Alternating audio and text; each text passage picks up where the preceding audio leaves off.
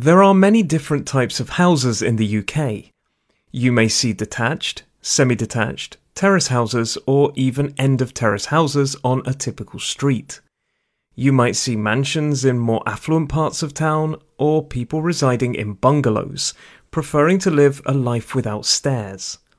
Quaint cottages may dot the countryside, while heading to the cities, you could see any number of types of flats, including houses turned into converted flats, studios, and duplexes.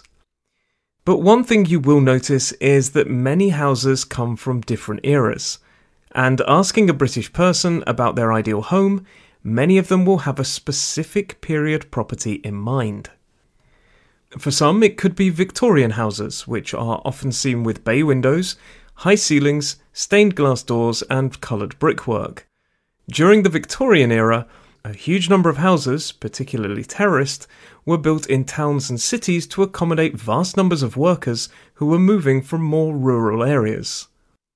Georgian architecture refers to houses built during the period of 1714 and 1830, during the reigns of four British monarchs, all called George. Usually, houses with this architectural style have a more symmetrical theme, both internally and externally, with a small square garden in front.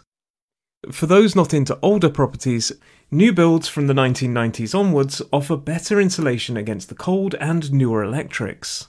And those who prefer less maintenance could always go with the open plan or minimalist look of the modern era.